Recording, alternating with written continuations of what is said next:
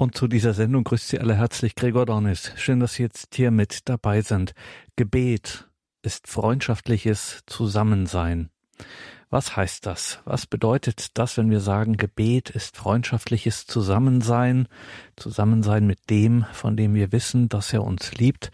Darüber denkt in dieser Sendung für uns Pfarrer Andreas Brüstle nach aus dem badischen Rheinfelden. Das ist direkt an der Schweizer Grenze ganz im Südwesten Deutschlands betet und arbeitet für die Seelsorgeeinheit Rheinfelden Pfarrer Andreas Brüstle, den wir heute ein wenig ausfragen dürfen zum Thema Gebet ist freundschaftliches Zusammensein. Pfarrer Brüstle, es ist ja bekanntermaßen nicht immer einfach zu beten. Und auch dem, der darin geübt ist, sage ich mal, dem gelingt das auch nicht immer. Gibt es schon auch Zeiten, wo die Beziehung zu Gott quasi auf Eis liegt, ein anderes Mal gelingt es dann wieder besser. Wieder andere fragen sich generell, was ist denn Beten eigentlich? Muss ich da die richtige Methode des Betens kennen? Das sind viele und auch verbreitete Fragen und das ist gar nicht so einfach, da selber eine Antwort darauf zu finden. Können wir das heute Abend ein wenig sortieren und ordnen? Lieber Herr Dornis, liebe Hörerinnen, liebe Hörer, ja, ich möchte einladen, dass wir es heute Abend einmal versuchen, ein wenig probieren, ob es den ein oder anderen hilfreichen Impuls, die ein oder andere Hilfe gibt, die uns mehr ins Beten bringt. Vielleicht nehmen Sie heute Abend einen Impuls mit, vielleicht ist etwas dabei, was Ihr Beten bereichert. Mir hilft zum Beispiel der Titel der Sendung ein wenig weiter, wenn es um das Beten geht. Also dieses Zitat Gebet ist freundschaftliches Zusammensein mit dem, von dem wir wissen, dass er uns liebt. Zitat Ende. Dieser Satz, der stammt von Teresa von Avila. Ihr wird dieser Satz zugeschrieben. Der Satz lautet ein wenig anders, aber ich habe ihn ein wenig abgekürzt und paraphrasiert, damit der Satz ein wenig besser im Ohr bleibt, während der Sendung von heute Abend. Gebet ist freundschaftliches Zusammensein mit dem, von dem wir wissen, dass er uns liebt. So diese Paraphrasierung des Satzes von der heiligen Teresa von Avila.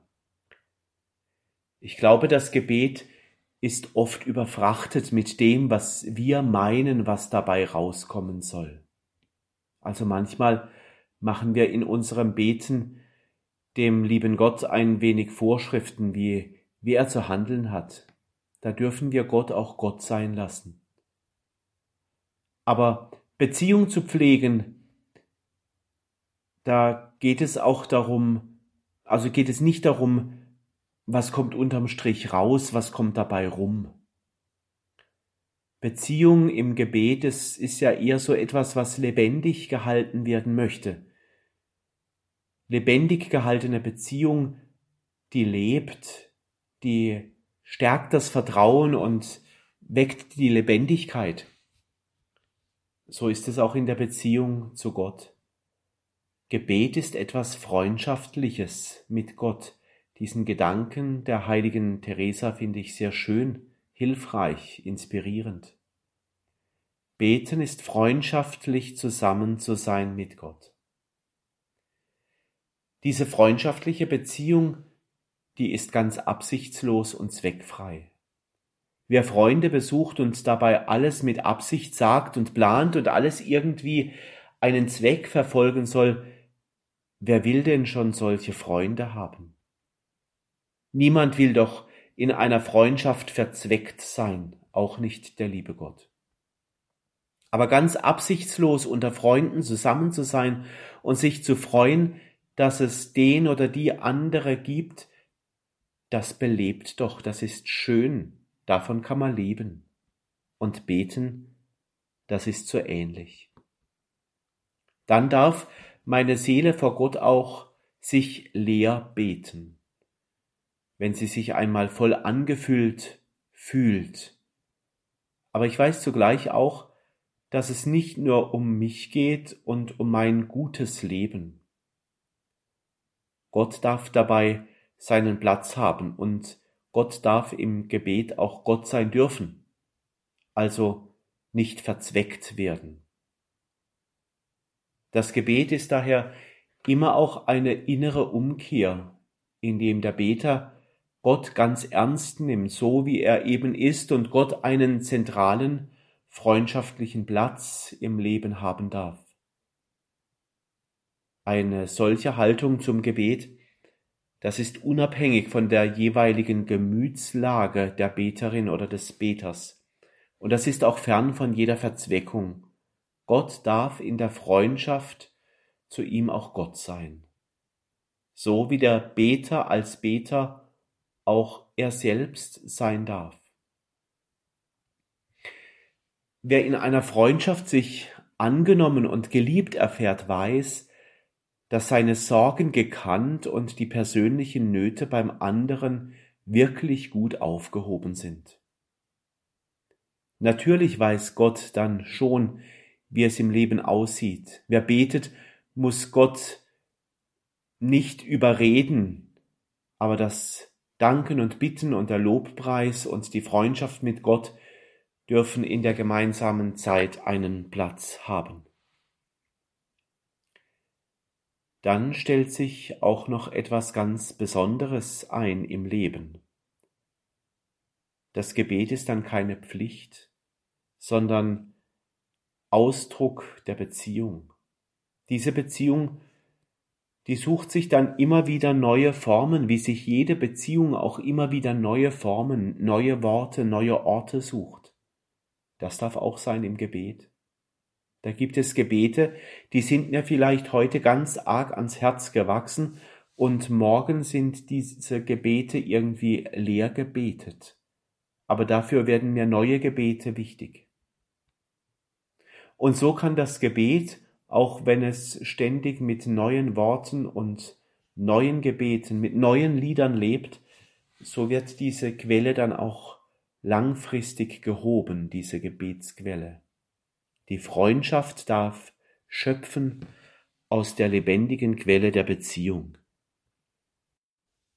Und welche Rolle spielt jetzt dabei das persönliche Sprechen mit Gott? Also wir kennen ja viele die vorformulierten Gebete, die allseits bekannt sind, aber darf ich auch mit eigenen Worten zu Gott sprechen, so wie sie mir auf dem Herzen liegen? Ja, man kann so mit Gott sprechen, so mit den Worten, die einem auf dem Herzen liegen. Wenn man das Gebet vergleicht mit einem Gespräch wie mit einem Freund, dann sind die persönlichen Worte sicherlich ganz wertvoll und sinnvoll. Manchmal helfen aber auch gut formulierte Gebete, die schon zu Freundschaftsworten von anderen Menschen vor uns geworden sind. Wenn ich mit einem Freund spreche, bin ich ja auch nicht auf fremde Worte angewiesen, sondern ich finde eigene Worte, die aus dem Herzen hervorgehen. Aber manchmal, da ist es auch so, da helfen erprobte Worte, vorformulierte Gebete also, die andere vor uns schon gebetet haben, oder Worte, die uns so ans Herz gewachsen sind, dass sie fast schier zu unseren Worten werden. Wenn es um Freundschaft im Gebet geht, dann ist diese Situation der Freundschaft im Gebet ein Moment von tiefer Vertrautheit und von einer großen Offenheit. Schön, wer diese Erfahrung machen kann, ganz vertraut und ganz offen zu sein vor dem Herrn. Bei anderen Situationen, wenn die eigenen Worte fehlen und die eigenen Worte stocken, dann ist man froh, wenn man erprobte Worte hat, zum Beispiel so etwas wie die Psalmworte. Worte, die schon erfahrungsgesättigt sind, Worte, die durch viele Münder schon gegangen sind und viel mehr noch durch viel mehr Herzen. Diese Worte sind im Gebet zu einem Erfahrungsschatz geworden, diese Psalmworte oder diese erprobten Worte im Gebet. Sie wecken irgendwie die Vertrautheit, sie sind bekannt und sie sind auch eine, äh, eine Stütze, wenn die eigenen Worte schwer über die Lippen kommen. Beim Beten mit den persönlichen Worten, da kommt es nicht darauf an, dass die Worte geschliffen sind, also wohl formuliert, also quasi druckreif. auch wenn etliches vielleicht zaghafte oder unbeholfene Worte sind, aber wie berührend ist es, wenn da jemand im Herzen, vom Herzen her zu Gott spricht. Gott kennt unser Herz. Die geschliffenen Worte sind bei ihm überhaupt nicht wichtig, das Herz zählt. Dann sind diese Worte oft so echt und ehrlich, wenn das Herz persönliche Worte findet. Das persönliche Beten, das darf die ganze Wahrheit meines Lebens umfassen, alle Befindlichkeiten, der ganze Kosmos der Gefühlswelt, so eben wie meine Gefühlswelt heute halt eben ist, und die Regungen der Seele, die dürfen sich aussprechen. Vor Gott hat die ganze Wahrheit meines Lebens einen Platz. Ich muss mich nicht besser und nicht schlechter machen. Die ganze Wahrheit hat vor Gott Platz. Und dann gibt es ja noch das freie Beten. Das freie Beten das entwickelt meist eine Dynamik kraftvoll. Was bisher noch nicht vor dem Herrn zur Sprache kam, wer frei betet, der merkt manchmal, wie etwas ganz Neues, ganz tief aus der Seele aufsteigt und im freien Gebet dann Worte findet. Vielleicht trifft es sich ganz gut, so wie es Paulus sagt im Römerbrief im achten Kapitel, in diesen beiden Versen 26 und 27.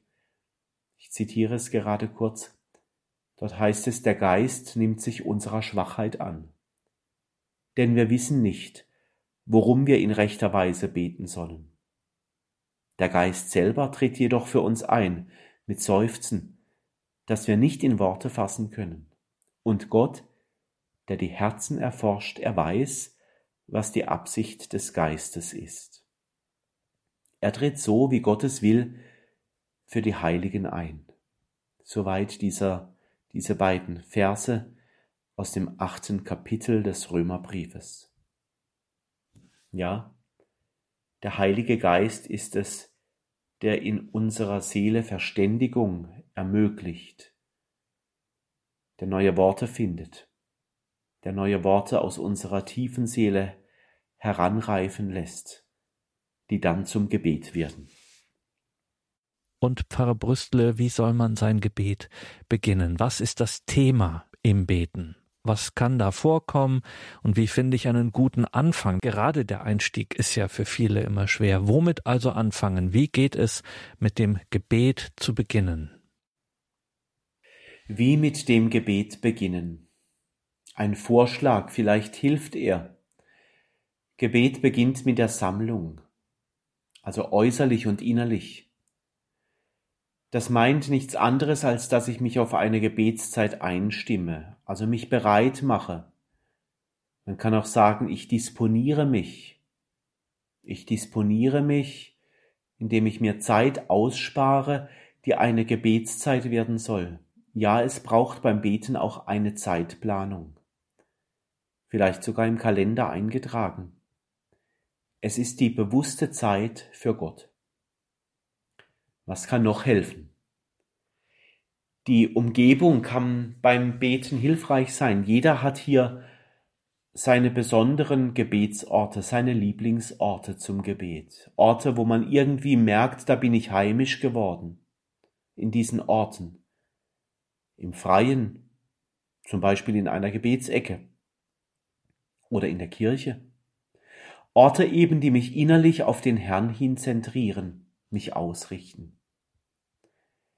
Wo eucharistische Anbetung stattfindet, bietet der Raum oftmals schon eine gesammelte Stille und eine Atmosphäre, die richtig Gebet atmet. Da liegt das Gebet quasi schon in der Luft, das Durcheinander der vielen Gedanken, die so Tag für Tag durch den Kopf schießen, die können sich dort ordnen und dann wird die Beterin der Beter bereit für die Zwiesprache mit Gott. Oder zum Beispiel eine andere Möglichkeit, dass ich an meinem Lieblingsgebetsort oder inmitten des Alltags das Jesuswort im Herzensgebet regt und das Gebet des Atems beginnt. Unterschiedliches geschieht also in einer Gebetszeit. Aber die Frage stellt sich immer, womit soll das Gebet denn beginnen? Es muss nicht so sein, aber eine Erfahrung etlicher Beterinnen und Beter ist, dass sie mit dem Positiven beginnen. Nicht mit dem Negativen beginnen, das, was die Seele schwer macht, mit dem Positiven. Die Leichtigkeit im Gebet zu suchen. Das erste Wort des Gebetes kann dabei ein Wort der Dankbarkeit sein, Gott gegenüber. Manchmal drängt sich im Gedankenkarussell und im eigenen Seelenleben immer zuerst das Negative in den Vordergrund. Irgendwie sind wir Menschen oftmals so gestrickt oder so drauf, dass wir oftmals viel zu negativ denken oder auch ins Gebet sich so viel Negatives einschleicht. Dankbarkeit und Lobpreis durchbrechen aber immer diese negative Stimmung in unserem geistlichen Leben.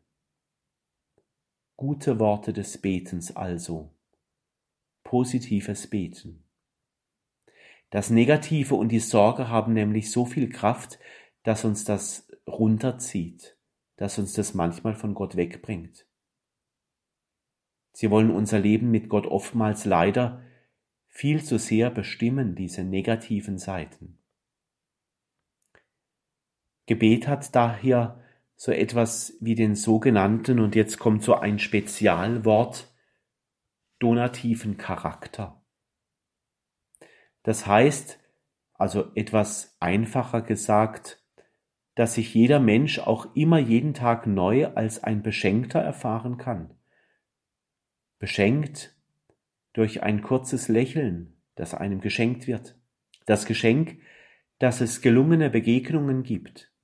Das Geschenk, dass Situationen, die verfahren waren, sich plötzlich zum Guten wenden die Sorge, die sich in Luft auflöst, weil irgendwoher Hilfe gekommen ist. Das ist Grund zur Dankbarkeit, jeden Tag. Was zur Dankbarkeit anregt, verbindet uns mit der guten Schöpferkraft Gottes. Allein, dass wir trotz aller Dunkelheiten, die wir jeden Tag spüren, um uns herum oder in uns, dass wir im Gebet auch spüren dürfen, dass es gut ist, da sein zu dürfen. Das ist allein schon Grund zur Dankbarkeit, dass wir existieren. Diese Dankbarkeit ist wie ein Grund, wie ein, eine Grundstimmung, so etwas wie eine Grundmelodie des Lebens und auch unseres Betens, Dankbarkeit. Dahinter steckt etwas, nämlich eine gläubige Erkenntnis, ich habe mich nicht selbst geschaffen. Mein Leben ist mir geschenkt. Und auch hier die Frage, wem gehört mein Dank? Wohin soll ich mit meinem Dank? Wohin und an wen richtet sich diese Dankbarkeit, die ich jeden Tag erfahren darf? Ich darf den Schöpfer ansprechen im Gebet und das auch voller Dankbarkeit und mit einem Herzen voll Lobpreis. Eine Gebetsschule der Dankbarkeit kann zum Beispiel sein, dass sich die Beterin der Beter am Abend drei Punkte heraussucht, das auch wieder ein Vorschlag für das Beten am Abend, drei Punkte heraussucht, die heute ein guter Grund zur Dankbarkeit waren. Vielleicht fallen Ihnen heute Abend drei Punkte ein, die heute gut waren und wo Sie sagen, dass Sie dafür Gott danken wollen. Sicherlich, ich glaube das schon, Sie finden drei Punkte. Einen Tag, der nur negativ ist, wird es wohl selten oder kaum geben. Es gibt immer etwas Positives, das uns unsere Seele zu Gott emporhebt. Im Gebet kann das ja auch eine gute Bitte sein, das Gute im Alltag nicht zu übersehen. Gott zu bitten, lass mich das Gute nicht übersehen. Gott zu bitten, lass mich das Positive stärker wahrnehmen als das Negative. Hier zeigt sich auch, dass das Gebet immer auch schon eine Antwort ist auf den Tag. Beten ist eine Antwort darauf, wie wir den Tag erlebt haben, auf die Erfahrungen, die jemand gemacht hat. Leben ist Antwort auf den Ruf dessen, was uns den Tag über begegnet. Vielleicht manchmal die ganz verborgenen und kaum zu erahnenden Spuren Gottes. Und dennoch, unser Leben ist Antwort auf diese Spuren, die Gott in einem Menschen in, in den Alltag hineingelegt hat.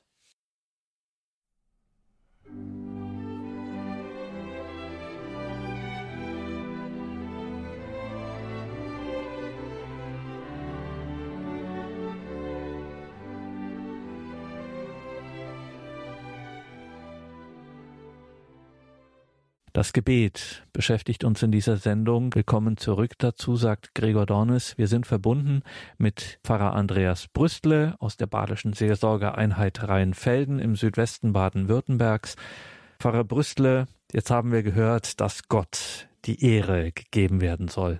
Dankbarkeit führt zum Lobpreis, dass uns in Jesus Christus die Erlösung geschenkt ist. Das entlastet natürlich einen Beter und er kann auch im Herzen Friede einkehren, aber auch die Gabe des Lebens, die Gabe der Liebe, die Gabe der Hilfsbereitschaft lässt einen Menschen ja nicht kalt. Da kann, so hört man es immer wieder in der geistlichen Tradition, der Alltag zu einem Sakrament werden. Kann man sowas so formulieren? Unser Alltag als eine Art Sakrament? Ist der Alltag eine Grundlage für Lobpreis? Können Sie uns dazu etwas sagen? Ja, Gott die Ehre zu geben. Das ist eine der vielen Intentionen, die unser Gebet haben kann, also eines der vielen Anliegen, die, die in unserem Gebet vorkommen kann, Gott die Ehre zu geben. Denn dahinter verbirgt sich ja wiederum die Dankbarkeit, die daher kommt, dass der Beter, die Beterin gespürt hat, dass hinter dem Vielerlei des Alltags eine liebende Begegnung mit Gott anwesend ist. Vielleicht kann man es auch so sagen, dass uns Gott immer wieder im Alltag zuzwinkert und uns sagt, dass er da ist. Der Dank im Gebet, der ist aber nicht abstrakt. Der Dank im Gebet, der umfasst immer konkrete Ereignisse, also Dinge, die uns begegnet sind, die uns widerfahren sind. Das Dankgebet umfasst die konkreten Dinge, die jemand im Gebet benennen kann. Dankbarkeit ist immer konkret, auch im Beten. Damit kann der Dank für eine gute Begegnung gemeint sein, auch der Dank für die Menschen, die einem Menschen besonders ans Her am Herzen liegen und die da sind und einfach nicht mehr wegzudenken sind, weil sie so wertvoll sind im persönlichen Leben. Das ist konkreter Dank. Der Dank nennt immer einen konkreten Grund, den wir in uns tragen, den wir erfahren haben. Grund zum Danken zu haben gehört zum Gebet. Je konkreter, desto besser. Und dann gibt es noch den Lobpreis. Das ist auch eine Form der Dankbarkeit. Dieser unterscheidet sich vom Dankgebet insofern er sich direkt an Gott wendet. Der Lobpreis, vielleicht kann man das so sagen, der Lobpreis lobt Gott dafür, dass Gott eben Gott ist. Dass Gott der Lebendige ist und dass er wirkt. Das ist die Basis des Lobpreises. Man kann also unterscheiden, wenn man es genau wissen möchte. Man kann unterscheiden aber es geht meistens fließend ineinander über. Das Loben, das wendet sich direkt an Gott. Gott wird also gewissermaßen die Ehre gegeben, wie es zum Beispiel das Lied Großer Gott, wir loben dich besingt. Preisen bezieht sich auf die Größe Gottes und benennt auch das Wirken Gottes in all dem, was uns umgibt. Also das Preisgebet, das lobt das Wirken Gottes in unserer Zeit. Die großen Taten Gottes kommen da im Gebet vor, wie es ebenfalls in dem Lied heißt, also in dem Lied Großer Gott, wir loben dich, wo es dann auch heißt, Herr, wir preisen deine Stärke. Ein anderes Beispiel aus einem anderen Gebet aus dem Psalm 23. Im Psalm 23 preist der Beter Gott zunächst in der dritten Person. Der Herr ist mein Hirte. In Vers 4, wenn Sie diesen Psalm 23 einmal beten, in Vers 4 wechselt er jedoch zur direkten Anrede, zum Lob Gottes geht der Beter da über im 23. Psalm. Du bist bei mir, sagt der Beter im Psalm. Beides geht bei diesem Lobpreis ineinander über. Gott wird um seiner selbst willen verehrt, und zugleich wird im Gebet immer auch genannt, was diese Größe Gottes für einen Menschen ganz persönlich bedeutet. Viele Vorerfahrungen fließen in der Beterin, dem Beter zusammen. Niemand fängt beim Nullpunkt an beim Beten. Da gibt es immer schon Vorerfahrungen, Vorahnungen, so dass sich hier auch die Vater unser Bitte gut einfügt, wenn es da heißt, geheiligt werde dein Name. Auch das ist Gebet, den Namen Gottes zu heiligen. Es gibt also viele Arten, wie man zu Gott beten kann. Geheiligt werde dein Name, das ist ein absichtsloses Beten. Jemand will jetzt nichts für sich, sondern jemand preist Gott allein aus Dankbarkeit, dass Gott Gott ist. Der Beter, die Beterin ist dabei so etwas wie die Stimme der Schöpfung. Der Beter, die Beterin ist die Stimme der Schöpfung. Die Schöpfung bekommt durch den Menschen einen Mund. Das Lob auf den Schöpfer findet durch den Mund einer Beterin, eines Beters, einen Ausdruck. Frère Rocher, der Gründer der Gemeinschaft von Tessé, hat einmal diesen Satz gesagt, Singe Christus, bis die Freude wieder durchbricht. Das war ein, ein ganz wichtiger Satz in seinem Leben von im Leben von Frère Rocher. Singe Christus, bis die Freude wieder durchbricht.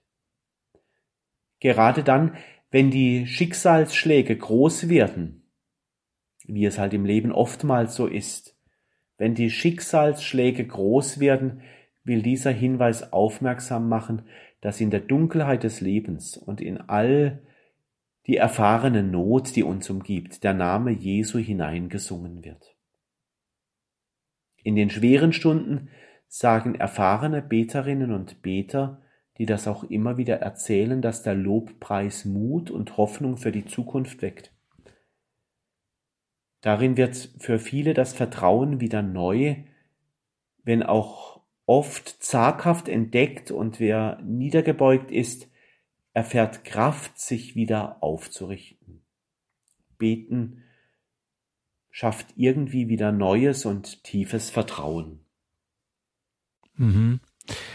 Pfarrer Bustle, muss man ja auch zugestehen, dass wir als Menschen nicht immer so positiv gestimmt sind. Da geht ja auch viel in unserem Leben, geht nicht nur viel daneben. Es gibt ja immer wieder Menschen, die sich mit guten Gründen vom Herrn verlassen fühlen. Wie ist das denn dann in solchen Situationen mit dem Beten? So ist es. Die negativen Erfahrungen darf man nicht übersehen beim Beten.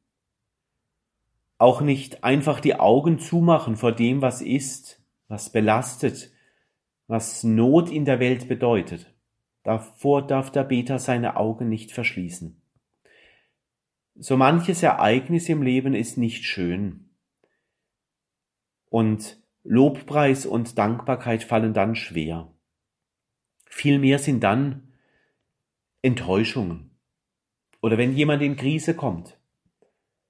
Und das ist ja beileibe keine Seltenheit in unserem Leben.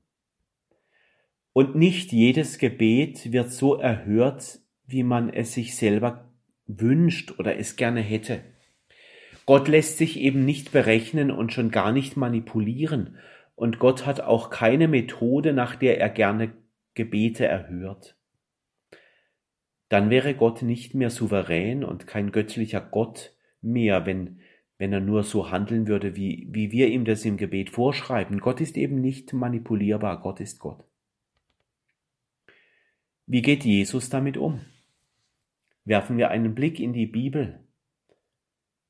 Jesus erinnert daran, inständig und beharrlich zu beten. Vergleich Lukas, 11. Kapitel, die Verse 5 bis 13, wenn Sie es nachlesen möchten, oder im Lukasevangelium im 18. Kapitel die Verse 1 bis 8.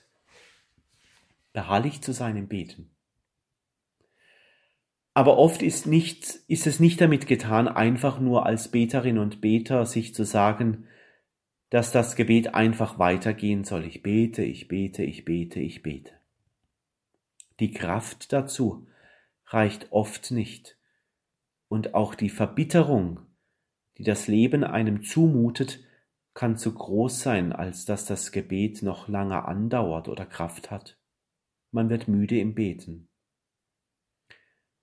Und zugleich ist es menschlich gedacht, auch einfach zu meinen, Gott müsste uns immer so erhören, wie wir Menschen es uns gerade vorstellen. Diese Erfahrung haben Sie sicherlich auch schon gemacht, dass Gott nicht immer Ihre Gebete so erhört, wie Sie es gerne hätten.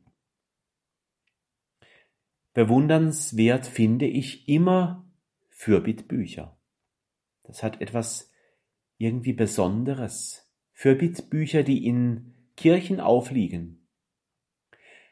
Da wird jemandem, der seine Not hineinschreibt, von anderen Betern unter die Arme gegriffen. Jemand, der sein, sein Anliegen in ein Fürbittbuch schreibt, der kann damit rechnen, dass es gelesen wird und dass es irgendjemanden gibt, der demjenigen, der in Not ist, durch sein Beten unter die Arme greift. Kein Gebet und keine Not soll vergessen werden. Das ist die Botschaft der Fürbittbücher, die oft in Kirchen aufliegen. Und viele machen sich diese Anliegen zu eigen.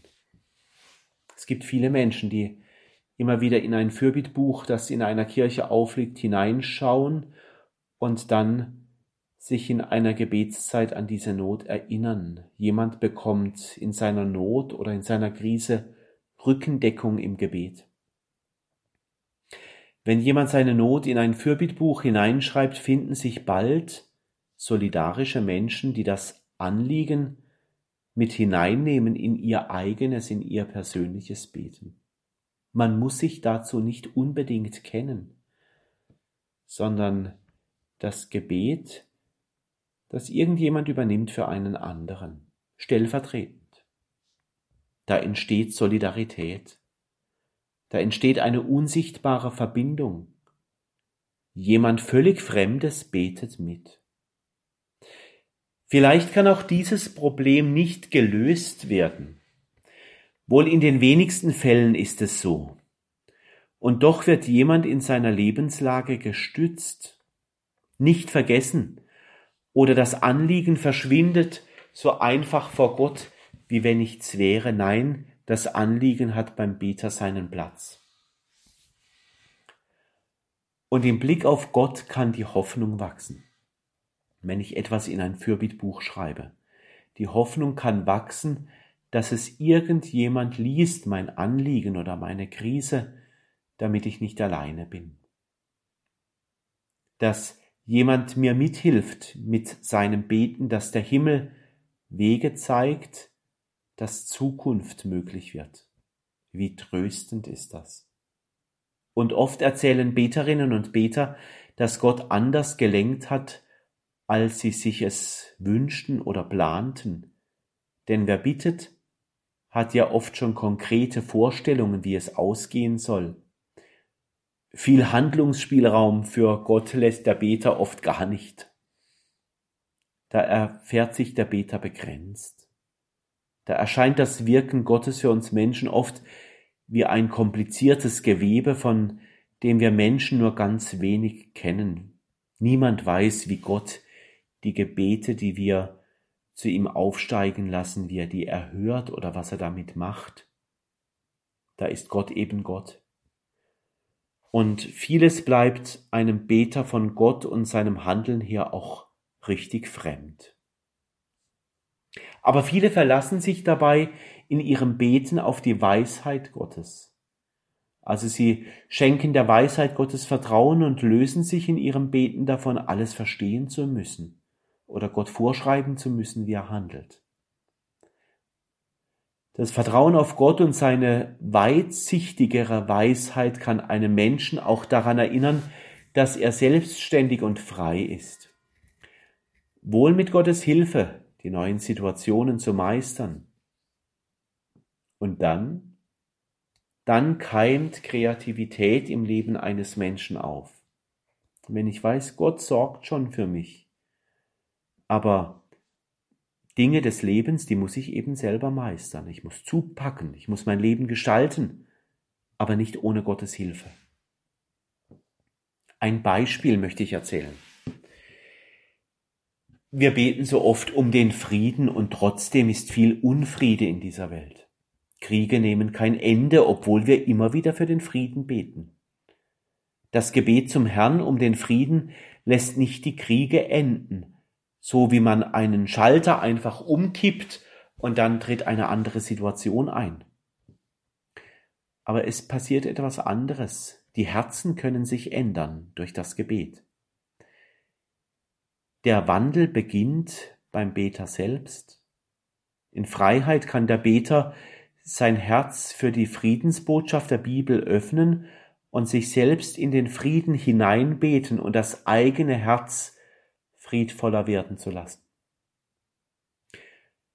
Ja, und sicherlich klingt in vielen auch noch nach, was die Friedensgebete bewirkt haben. Die ganze Systeme haben sich wandeln lassen. Ich denke an die Gebete, die immer wieder um den Frieden gebetet haben, diese, diese Lichterketten, diese Gebetsketten, diese Menschen, die gebetet haben, damit auch Freiheit in Europa möglich wird.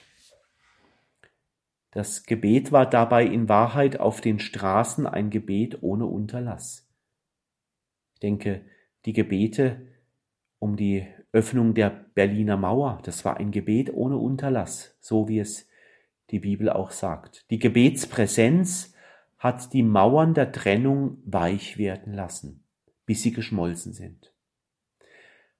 Und wie ein Wunder, wenn Sie sich daran erinnern, wie ein Wunder, verlief diese Öffnung der Mauern gewaltfrei.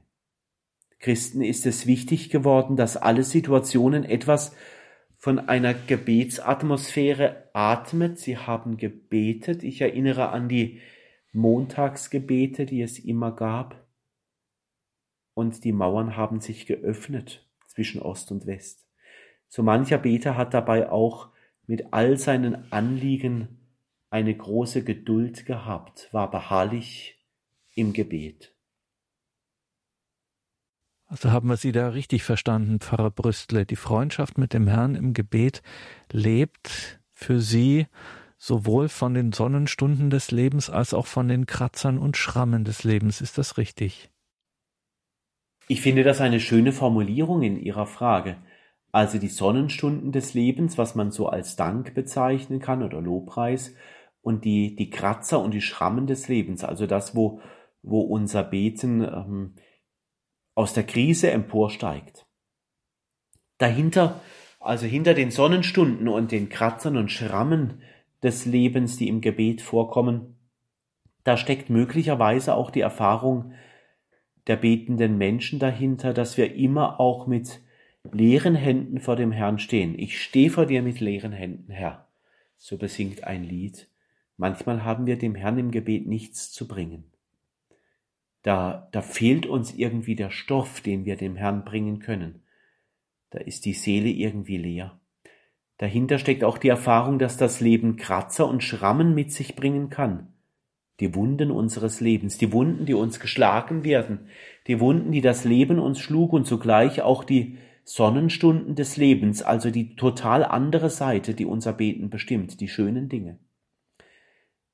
Ich glaube, das sind Kernworte, ganz einfach gesagt, für die Gebetserfahrungen, Sonnenstunden und die Kratzen, Kratzer und die Schrammen. Es ist auch im Gebetsleben, in der Freundschaft mit Jesus eine Unbehaustheit, Ja, im Beten sind wir unbehaust. Wie Jesus es selber auch sagt, wenn er davon spricht, dass die Füchse ihre Höhle haben. Selbst die Vögel haben ihre Nester, sagt Jesus, aber der Menschensohn hat nichts, leere Hände, eine Unsicherheit. Ja, auch das ist unser Gebet. Das sind sprechende Bilder, die Jesus da sagt in der Heiligen Schrift, denn sie machen uns deutlich, dass die Freundschaft mit Jesus im Gebet nicht zu verankern ist an den eigenen Bildern, die wir in uns tragen. Auch unsere Bedürfnisse und der Wunsch nach, nach Sicherheit, der oft auch im Gebet vorkommt, wird das Gebetsleben nicht tragen. Wir sind eben wie die Füchse, die keine Höhle haben. Freundschaft mit Jesus ist daher auch immer Herausforderung. Also Herausforderung, sich nicht einzurichten im Beten. So oder so muss Beten sein. Beten verändert sich, je nach Lebenslage. Freundschaft mit Jesus wird dort interessant, wo das Gebet zu einem freundschaftlichen Abenteuer wird. Beten ist Abenteuer. Zu einem freundschaftlichen Abenteuer wird, wo es existenziell zugeht. Also wo es um mich und um Gott geht, wo es um mich und die Not der anderen geht, wo Freundschaft gestaltet wird mit Jesus im Gebet, die an kein Ende kommt. Freundschaft sorgt jeden Tag für neue Überraschungen. So ist Freundschaft. Freundschaft sorgt immer für Überraschungen. Das Gebet lebt also aus einer täglichen Betroffenheit also Betroffenheit von dem, was mich umgibt, was mich prägt, was das Leben eben mit sich bringt. Und gelegentlich ergeben sich daraus auch Spuren, die mich zum Herrn führen. Manchmal legt uns Spuren Gott auf den Weg, dass wir ihn erkennen dürfen. Und darin spürt der Beter auch die Verbindung mit dem Herrn. Wir Beter sind Spurenleser, dass wir Gott im Alltag erkennen können. Andere Wege des Gebets, die bleiben bei uns oft Suchwege, da ringen wir, da suchen wir, da tasten wir und manchmal nur erahnen wir etwas. So bewegt sich unsere freundschaftliche Gebetsbeziehung immer zwischen Tragödie und Lobpreis. So eben wie unser Leben ist, so ist auch unser Beten. Immer in der Spanne zwischen Tragödie und Lobpreis. Aber das gerade macht eine Beziehung zum lebendigen Christus aus, diese Spannung im Gebet.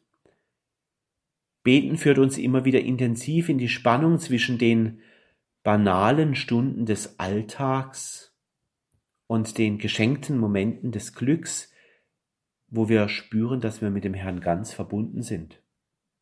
Insofern ist ein spontanes Bild für einen Beter das Bild des Strippenziehers, ja, wir Beter sind Strippenzieher. Einer, der Verbindungen herstellt. Diese Freundschaft im Gebet mit dem Herrn ist ein Strippenziehen, ein Herstellen von Verbindungen in allen Lebensbereichen, in Verknüpfung mit Gott. Das Gebet führt immer noch bis heute viele Menschen zusammen. Viele Menschen beten. Das ist wunderbar. Die Gebetsgemeinschaft verbindet bis heute im Namen Jesu ganz viele Menschen, die ihr Herz erwärmen lassen von den Worten des Evangeliums, die Jesus im Evangelium entdeckt haben und sagen, zu Jesus zu beten, das ist es wert. Bis heute resignieren viele Menschen nicht, weil sie im Gebet zum Herrn so manche Krise überstehen, weil sie sich getragen erfahren und die Kraft finden, sich neu aufzurichten auf und ihren Weg weitergehen. Das Gebet zieht viele Strippen zueinander und zu Gott und zu unserer Seele. Das Gebet schafft Verbindungen zwischen den Regungen des Herzens, das, was im Alltag so aktuell gerade los ist, und das Gebet schafft Verbindungen auch hin zu einem tieferen Vertrauen auf den Herrn. Beter und Gott erleben Verbindung. Ja, die haben einen Bund miteinander. Beten heißt in den Bund mit Gott eintreten, einen Bund der Liebe und des Bündnisses zu schließen. Das ist Gebet. Getragen und gedrängt vom Gebet, das von der Freundschaft zwischen Gott und den Menschen ein Zeugnis gibt.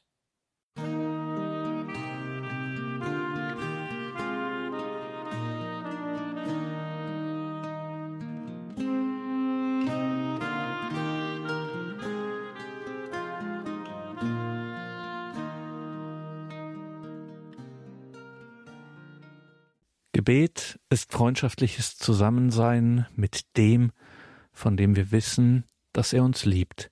Das war Thema in dieser Credo-Sendung mit Pfarrer Andreas Brüstle aus Rheinfelden in Baden. Liebe Hörerinnen und Hörer, diese Gedanken von Pfarrer Brüstle können Sie natürlich nachhören. Wir haben davon eine CD für Sie, wie von den meisten unserer Sendungen, eine kostenlose CD, die Ihnen unser CD-Dienst gerne zuschickt. Und natürlich steht dann auch in Kürze diese Sendung online auf horeb.org, unserem Webauftritt in unserer Mediathek. Genauso gut abrufbar natürlich. Eine besondere Empfehlung in der Radio Horeb App Leben mit Gott mobil unterwegs kann man hier auch das Angebot von Radio Horeb ganz bequem und einfach am mobilen Endgerät empfangen, die Horeb App. Mein Name ist Gregor Dornis. Danke Ihnen allen fürs Dabeisein, allen Gebeten und allen Spenden, mit denen Sie, liebe Hörerinnen und Hörer, dieses Radio möglich machen. Wir leben ausschließlich von Ihrer geistlichen und materiellen Unterstützung. Ein herzliches Vergelt's Gott dafür. Und danke Pfarrer Brüstle, dass Sie sich hier wieder die Zeit für uns genommen haben. Sie sind ein Priester und deswegen lassen wir Sie nicht gehen ohne ein besonderes Gebet und den Segen. Gerne bete ich zum Schluss noch mit Ihnen und ich gebe Ihnen gerne auch noch den Segen und so lasst uns beten. Jesus, wir haben uns an diesem Abend über Radio miteinander verbunden und wir haben uns darüber Gedanken gemacht, uns inspirieren lassen über das, was Beten in unserem Leben bedeutet, wie Beten geht, welchen Zugang wir zum Gebet haben, was uns im Gebet wichtig ist und wie wir auch füreinander beten können. Dafür sei gelobt und gepriesen, Herr Jesus Christus, dass wir das tun können, dass wir so in eine lebendige Beziehung und Freundschaft mit dir eintreten können. Und wir bitten dich, lass all das, was wir beten, lass es fruchtbar werden, so wie, wie du es denkst, dass es gut ist. Und so segne uns und alle, die wir jetzt über Radio Horeb verbunden sind und alle, die diesen Segen besonders brauchen, der Vater und der Sohn und der Heilige Geist. Amen. Amen.